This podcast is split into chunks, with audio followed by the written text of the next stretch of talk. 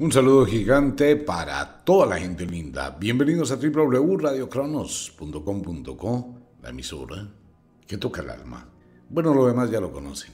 Vamos a jugar a la charladita con los oyentes y con la gente que llega nueva a la sintonía de Radio Cronos. Muchísimas gracias, de verdad, a todas las personas que están ingresando por diferentes canales, porque están buscando algo en Internet y de alguna forma, por la ley de la causa, llegan a este tipo de programa. Pues bueno, bienvenido y también para todo el mundo quienes han sido oyentes fieles de Radio Cronos.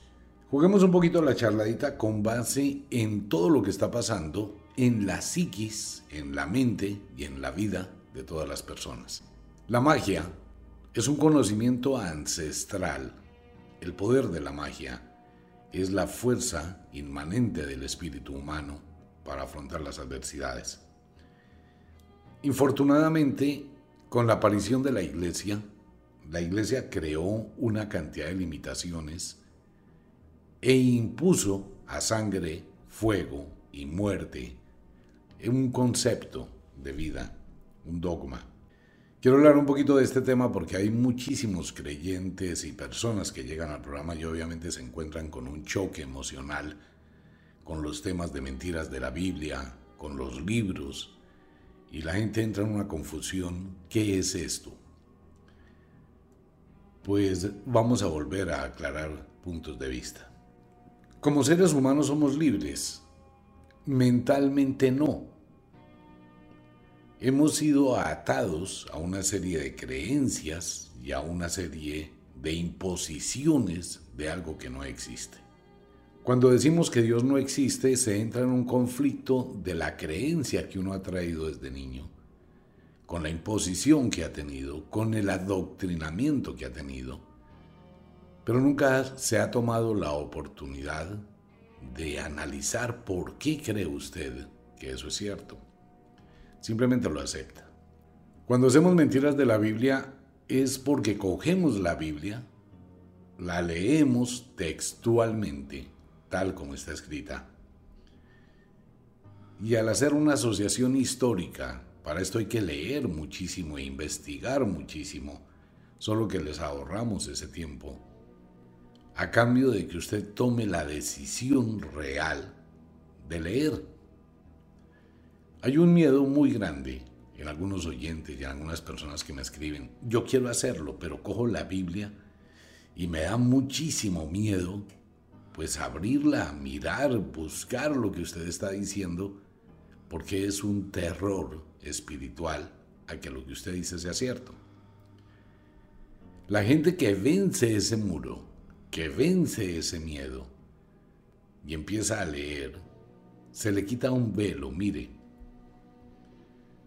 Las personas que están viviendo la experiencia es una experiencia de libertad total y absoluta.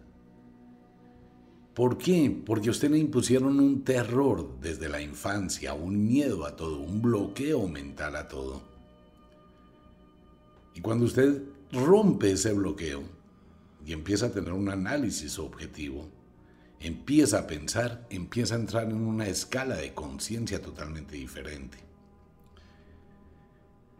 Todo lo que comento en la radio no es una serie de palabrería, de pasar un rato, de hacer un programa para charlar está basado en la investigación, por eso siempre lo he dicho, desde hace muchísimos años que me dedico a este tema.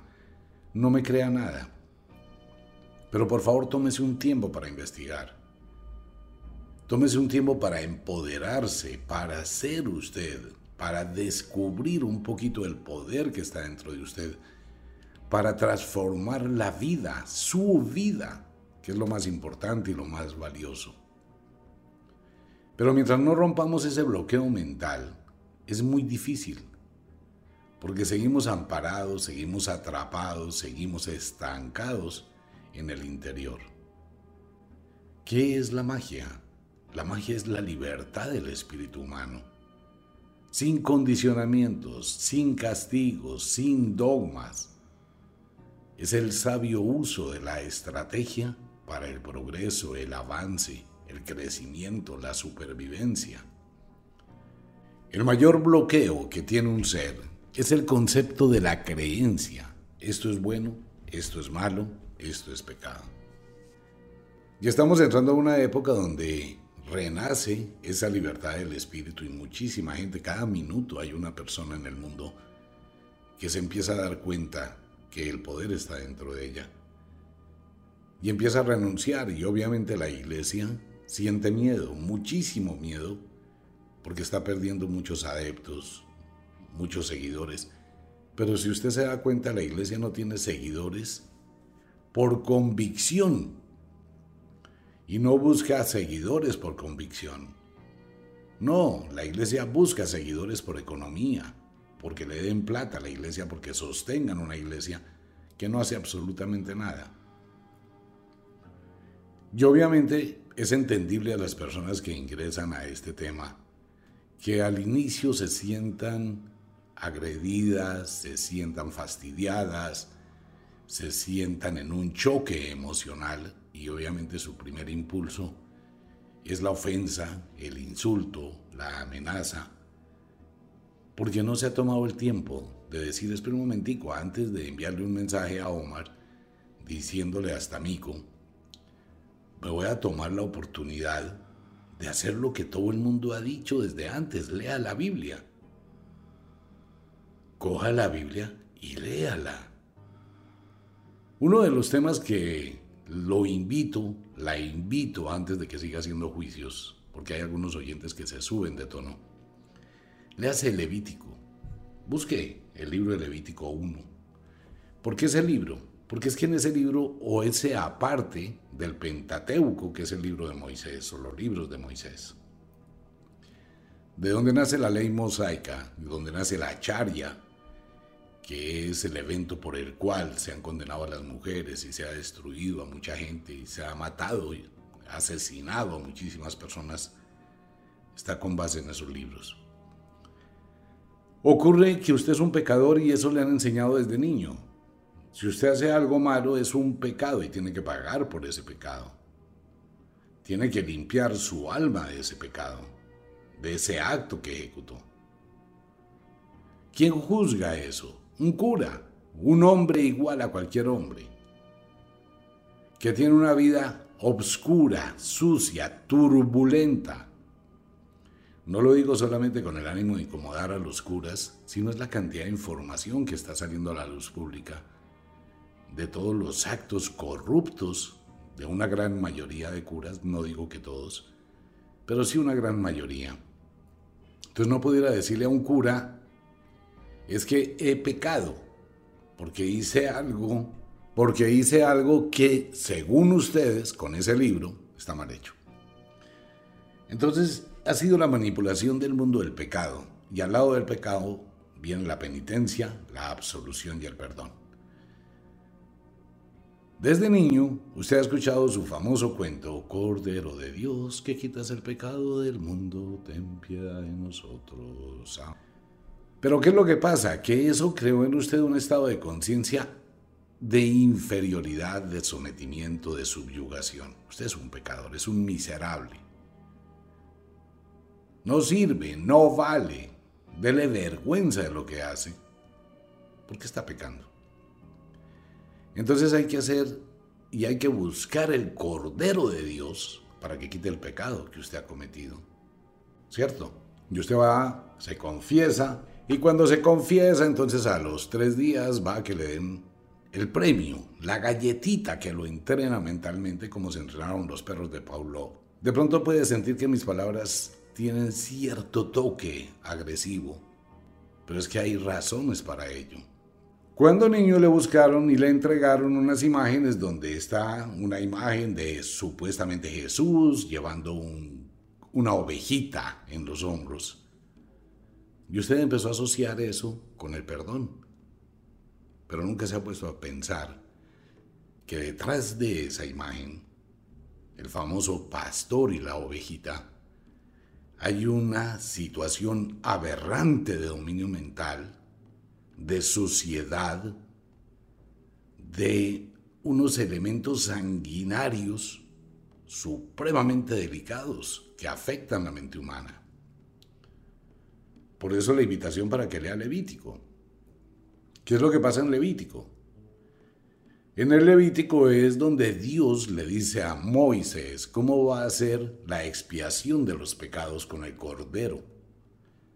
Y la gente dice, ah, no, pues sí, una ovejita linda, una ovejita de un año, de año y medio, hermosa, tierna. Y esa es la primera imagen que usted tiene. La segunda imagen es que tiene que llevar la oveja, coger un cuchillo, degollarla coger la sangre de esa oveja y lanzársela al templo, a las cortinas del templo, desollar la oveja, abrirle el vientre, coger la grosura de los hijares, la grosura de los riñones, coger los intestinos llenos de excremento, colocarlas sobre el tabernáculo como olor agradable a Jehová. Ese es el cordero del holocausto. Y usted debe pagar por cada error que haya cometido. Debe de llevar un cordero, debe llevar una cabra, debe llevar el ganado, debe llevar cualquier macho de cualquier especie e incluye a los primogénitos. ¿Eso qué quiere decir? Que tienen que llevar a su hijo, degollarlo, abrirlo, asarlo. Pero no me crea a mí absolutamente nada. Entonces empiece por leer que su pecado no existe, que su acto como tal no existe, y que en respaldo de ese acto está la condena más absurda a través de un acto supremamente aberrante. Por un momento piense cuánta gente llevaba corderos, ovejas, ganado, palomas, de todo para pagar supuestamente un pecado. En serio, un acto sanguinario, una barbarie, es lo que va a purificar el alma de alguien. Eso es lo, lo más suave que existe en la Biblia. O sea, digamos que esa es la parte más sutil, que afecta menos la psiquis de un creyente que lleva toda la vida, suponiendo que Dios existe cuando es mentira. Pero si la persona no rompe ese bloqueo, si la persona solamente juzga mis palabras sin entrar a investigar, sin entrar a leer, sin vencer su miedo, pues simplemente va a dejar que su espíritu se altere y va a llegar a la violencia. Pero ¿qué ocurre si en su estadio mental al escuchar mis palabras, usted simplemente dice, bueno, espera un momentico, voy a autocontrolarme, voy a calmarme, voy a evitar eh, la furia, la rabia, y voy a leer. El Levítico 1 dice, llamó Jehová a Moisés y habló con él desde el tabernáculo de la reunión diciendo, Habla a los hijos de Israel y diles, cuando alguno entre vosotros ofrece ofrenda a Jehová de ganado vacuno u ovejuno, haréis vuestra ofrenda de la siguiente forma. Degollarás degollar, matar, destruir. Y de ahí para adelante usted puede leerlo, pero es lo primero que tiene usted que mirar, es lo primero que tiene que leer para que empiece a tener una liberación de su conciencia. ¿Y qué pasa ahora? Pues que la iglesia empieza a presionar, volvemos al tema de la Inquisición, volvemos al tema de que todas las cosas son prohibidas y hay mucha gente fanática que ni siquiera ha leído la Biblia. Por eso la invitación para que empiece a leerla. Cuando me libero de ese concepto totalmente enclaustrante de mi pensamiento y de mi espíritu, mi conciencia se eleva. Tengo una visión diferente porque empiezo a qué? A empoderarme de mi vida ya no me quito de la cabeza que Dios es el que va a venir a arreglarme mis problemas, que Dios me va a ayudar, que Dios va a mover, que Dios va a hacer un milagro para mí. Me doy cuenta que todo eso es carreta. Cuando empiezo a pensar que soy quien controla mi vida, mi destino, empieza a actuar la magia, su magia. Por eso lo he dicho siempre. Es su magia, es su poder. Quiero aclararle algo a muchos oyentes. Miren, sería más fácil para mí crear una iglesia, crear una iglesia, en lugar de decir, venga, esta vaina es un carretazo, pues venga, yo utilizo ese carretazo a mi favor, me conozco la Biblia, desde la primera palabra hasta la última, muchísimas veces, por eso escribí un libro durante 20 años. Monto una iglesia y en lugar de hacer predicciones del oráculo los días jueves, pues hago una cosa mejor, ¿no? Voy a tener comunicación directa con el Espíritu Santo, en nombre de Dios. Entonces voy a hacer la lectura del Espíritu de la tierra, la lectura de vuestro Espíritu, hermanos, por la bendición del Altísimo que ahora desciende en este lugar. Hermanos, te está sufriendo, porque va a pasar esto y esto en su vida. Hermanos, va a llegar un terremoto la próxima semana. Hay que ofrendar al Señor. ¿Con cuánto vas a ofrendar para salvarte? Cien mil pesos, no, olvídese. Aquí no funcionan los cien mil pesos, son centavos. Si quiere pertenecer a esta congregación, me paga un millón de pesos. Bueno, y conozco una cantidad de trucos, muchísimos trucos para que usted vea cosas, sienta cosas, escuche cosas, perciba cosas. Entonces, en lugar de decirle esto, pues utilizo este conocimiento para abusar de su fe, de su creencia y aprovecharme de ella. Y me iría mejor económicamente. Pero como eso no es la misión de la magia, Despertar conciencias, que es mi trabajo, bueno, es lo que hago por hobby. Despertar conciencias es lo más difícil del mundo. Liberar, abrir esa celda en que están las personas y que se den cuenta que usted es dueño de su vida y que existe un poder que se llama magia. ¿Cómo funciona esa magia con las estaciones? Es que es muy simple. Tomemos la ciencia médica. La ciencia médica acaba de definir en la neurología, la neuropsiquiatría y la fisiología, allá en España, acaba de definir, de demostrar que existe el síndrome estacional. Y el síndrome estacional es las enfermedades que produce una persona a través de las estaciones. Pero la ciencia médica no mira los beneficios de la estación en el ser humano. En primavera se acaba la melatonina empezamos a producir mayor cantidad de serotonina, nos sentimos mejor, tenemos más proyectos, tenemos más energía y tenemos una fuerza descomunal. En el verano llegamos a un clima de energía, vitalidad que nos prepara para la procreación, nos prepara para el sexo. Eso es lo que pasa en el verano. En el verano acumulamos una cantidad de energía, tanto hombres como mujeres. En el otoño esa energía se canaliza a la creación, a la fecundación, a preñar la vida. En el otoño preñamos la vida, creamos idea, creamos proyectos, tenemos planes, engendramos y gestamos la vida. En el invierno cultivamos y en la primavera cosechamos nuevamente. Entonces, ¿qué pasa? Que hay unas influencias importantes en nuestra vida influencias de la misma naturaleza en un biorritmo, en un ciclo. Eso es magia. ¿Qué está pasando en este momento en muchos lugares del mundo? Que se le ocurrió a la iglesia empezar a pelear por la noche del 31 de octubre.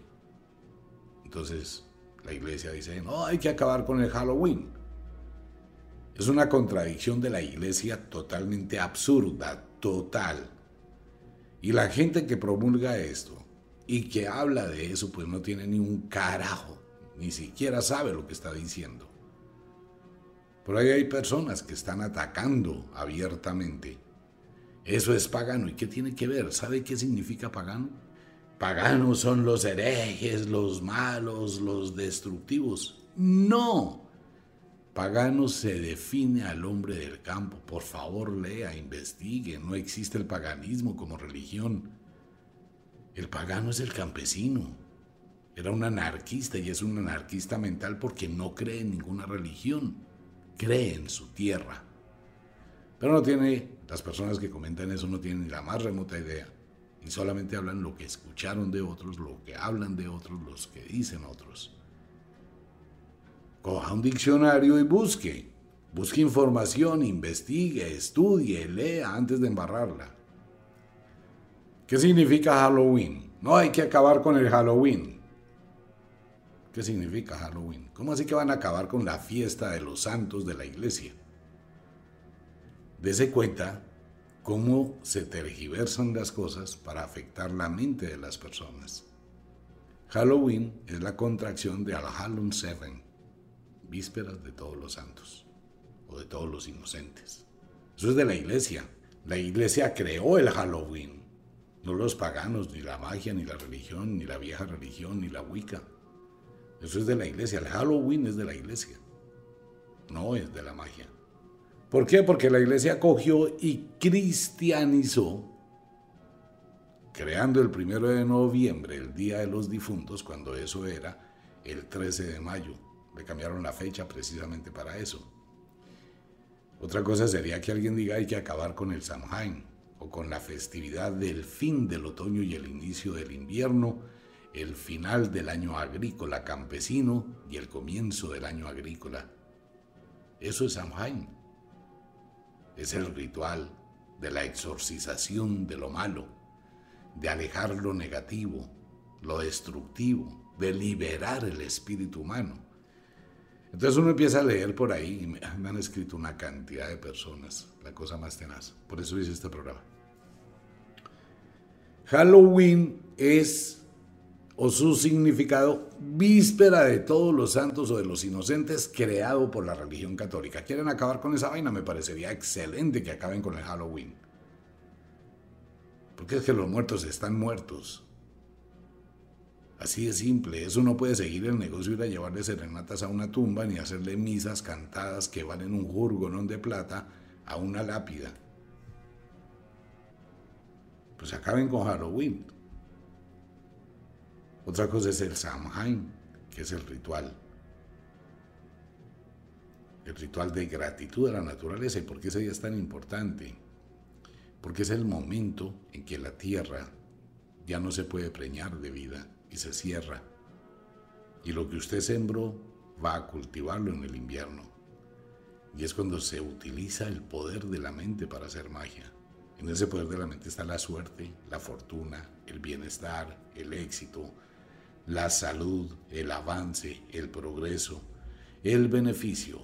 Lo mismo que hacen miles de personas cuando van a la iglesia y se arrodillan a pedirle a Dios que les conceda exactamente eso.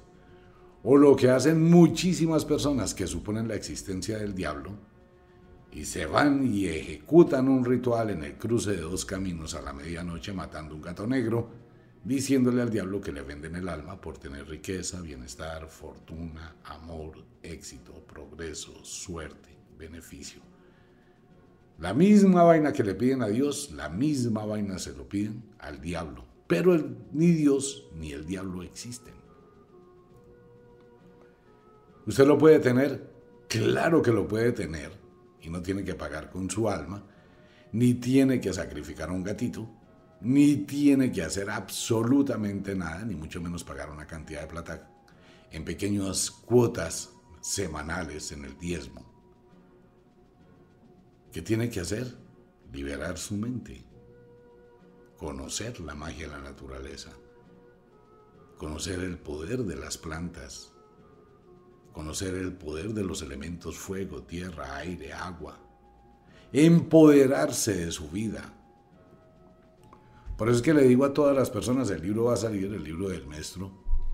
No me arrepiento de haberlo hecho.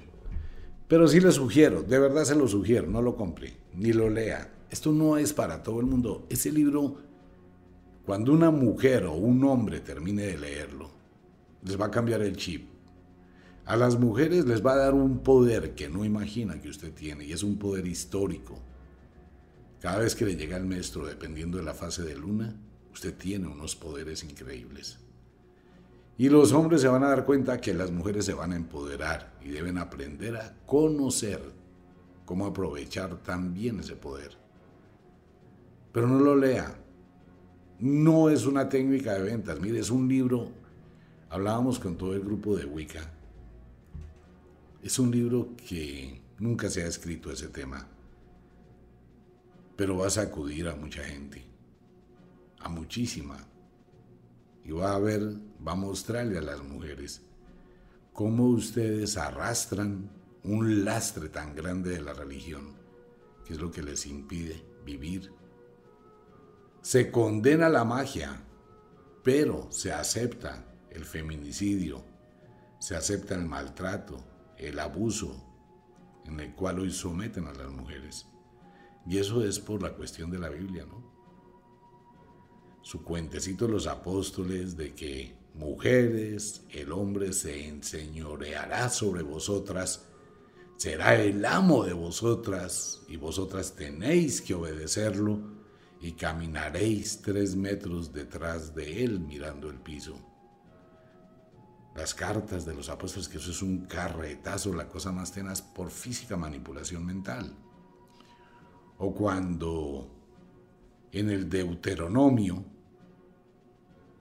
Jehová le dice a Moisés pues que las mujeres son inmundas, sucias, cochinas, una porquería, que si nace un niño la mujer estará sucia e inmunda 33 días, pero si llega a tener una chinita, no, esa vaina es un delito en el mundo de Jehová. Y la mujer estará inmunda 66 días.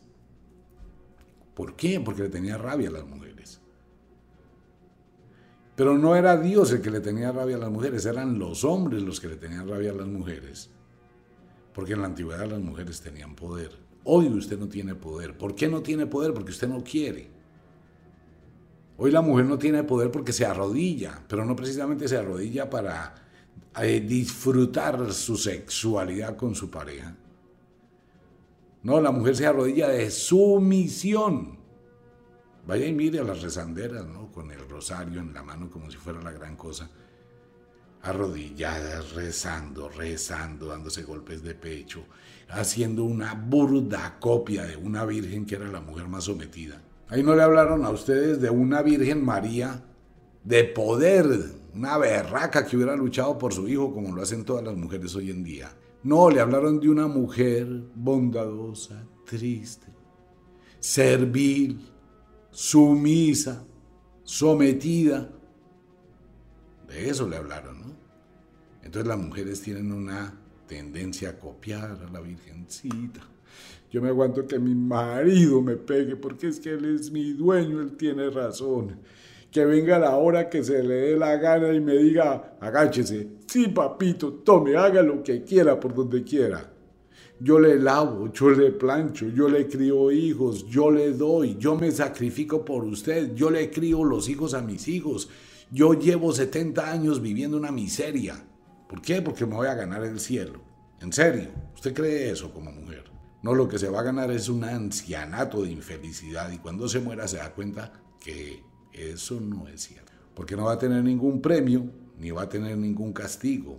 Porque no hay un premio y no hay castigo después de la muerte. No hay cielo, no hay purgatorio, no hay infierno, no hay nada de esa vaina.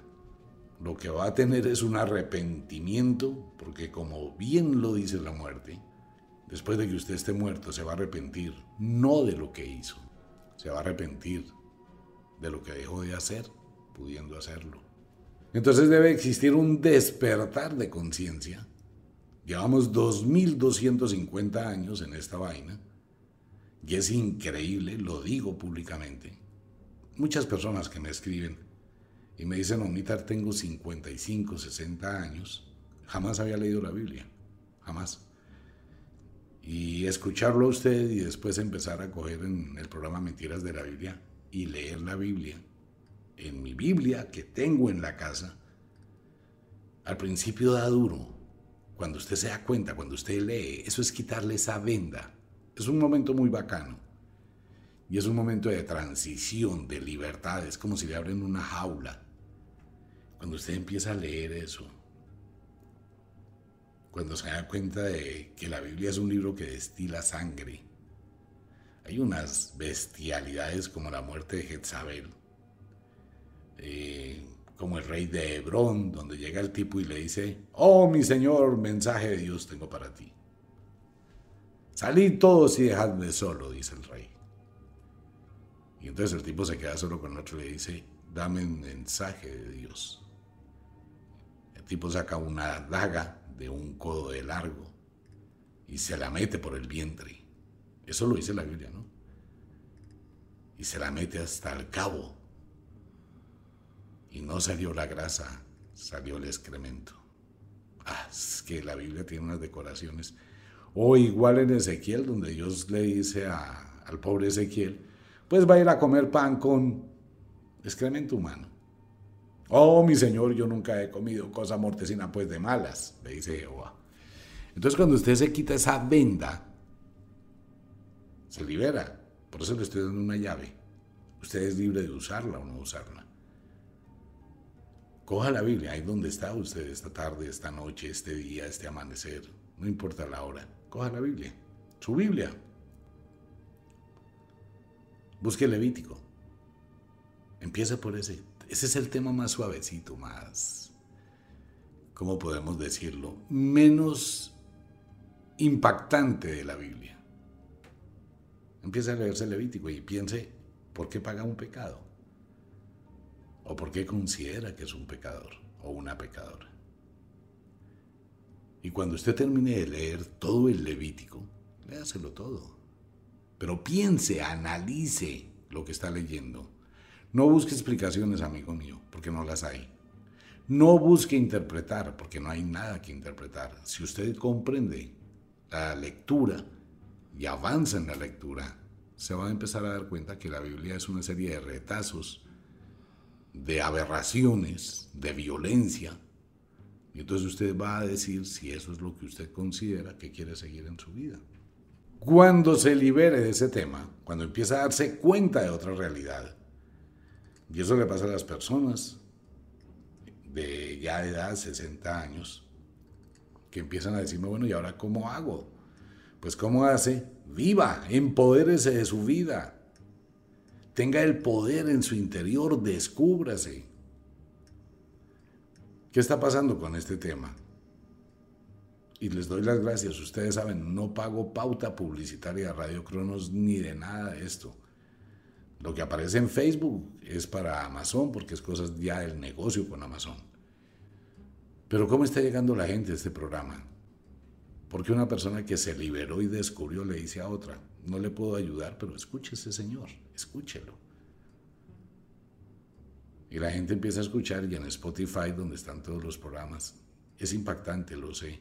Y he escuchado unos comentarios de la gente. Pero bueno, ese es el trabajo de sembrar una semilla. Yo estoy en este mundo de una forma temporal, soy un fantasma, igual que somos todos. Venimos en este espacio a cumplir una misión y sembramos una semilla que se queda cuando uno se va. Eso es el despertar de conciencia, que está anudado y va de la mano con el proyecto Humanidades, que es un proyecto que tiene que ver muchísimo con la cultura extraterrestre, con la exopolítica. ¿Qué va a pasar el día que los extraterrestres le digan al mundo toda su religión es pura carreta? ¿Qué va a pasar? ¿Por qué la iglesia empieza a decaer? Pues la gente mira noticias, ¿cómo es posible? Todo eso es incongruente. Lo que hace el Papa, lo que hacen los curas, lo que hace la iglesia, lo que hacen los fanáticos, por el ánimo de imponer conceptos dogmáticos cuando no deberían, ¿no?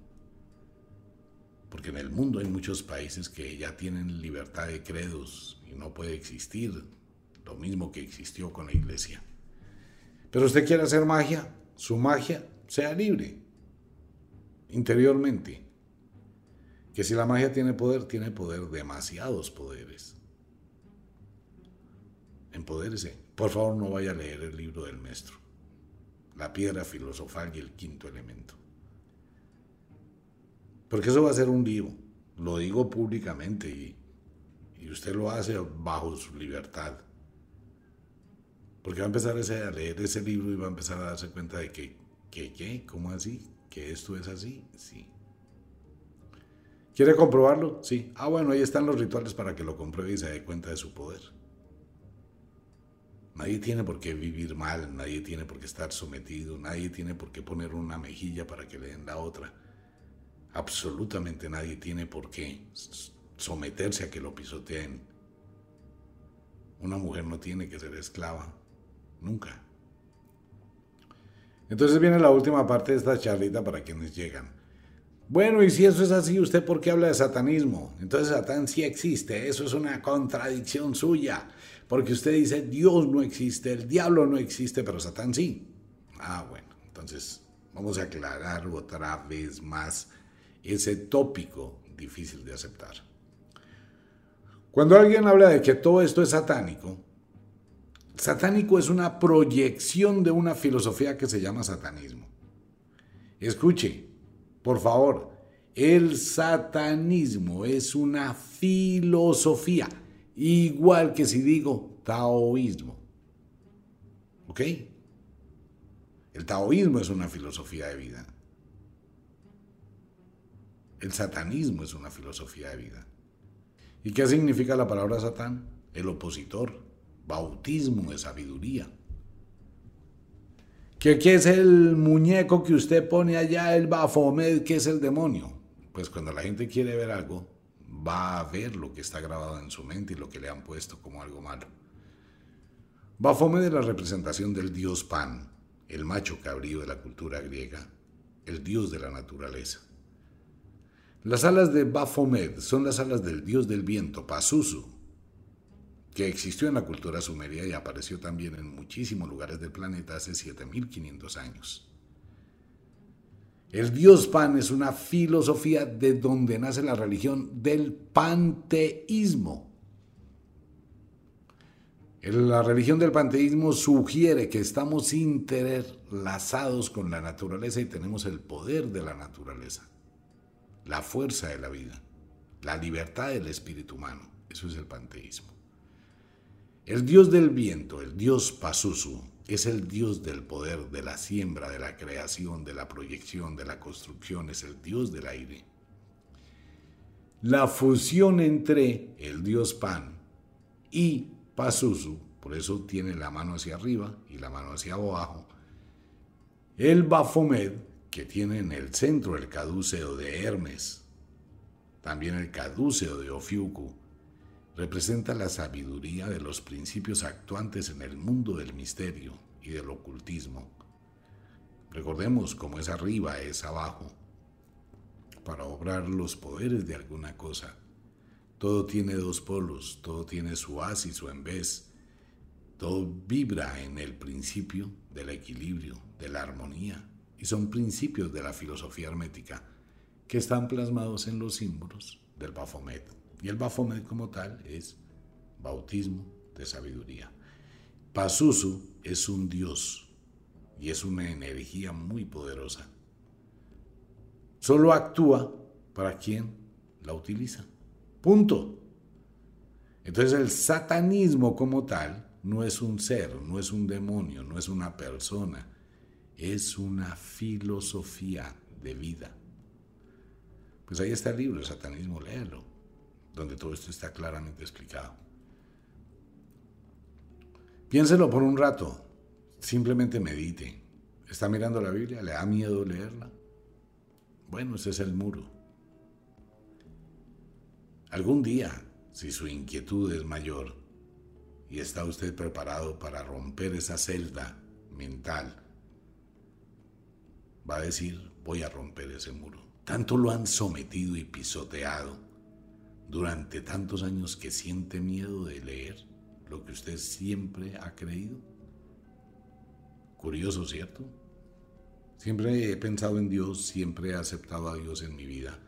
Tengo cristos, camándulas, imágenes. Le rezo a la Virgencita, voy a la iglesia, pero me da mucho miedo leer la Biblia. ¿Por qué le da miedo? Porque su espíritu le dice que lo que está sintiendo es algo que usted ya percibía en el fondo de su alma. Estire la mano. Busque Levítico 1. Comience a leer e imagine lo que lee. Y después, cuando tenga más dudas, pues entra a Spotify o a YouTube y busca mentiras de la Biblia. Mire, algo que le puedo decir, después de que usted da ese paso, no pasarán más de 20 días antes de que usted empiece a ver una mejora en su calidad de vida. Porque es instantáneo cuando se libera su poder. Le estoy diciendo, estirar la mano, abrir la Biblia y leer es la llave que abre esa celda en donde usted estuvo sometido o sometida prácticamente toda su vida. Y cuando haga eso, al salir de esa celda, se empodera de su vida y empezará a actuar su magia. Un abrazo para todo el mundo. Nos vemos. Chao.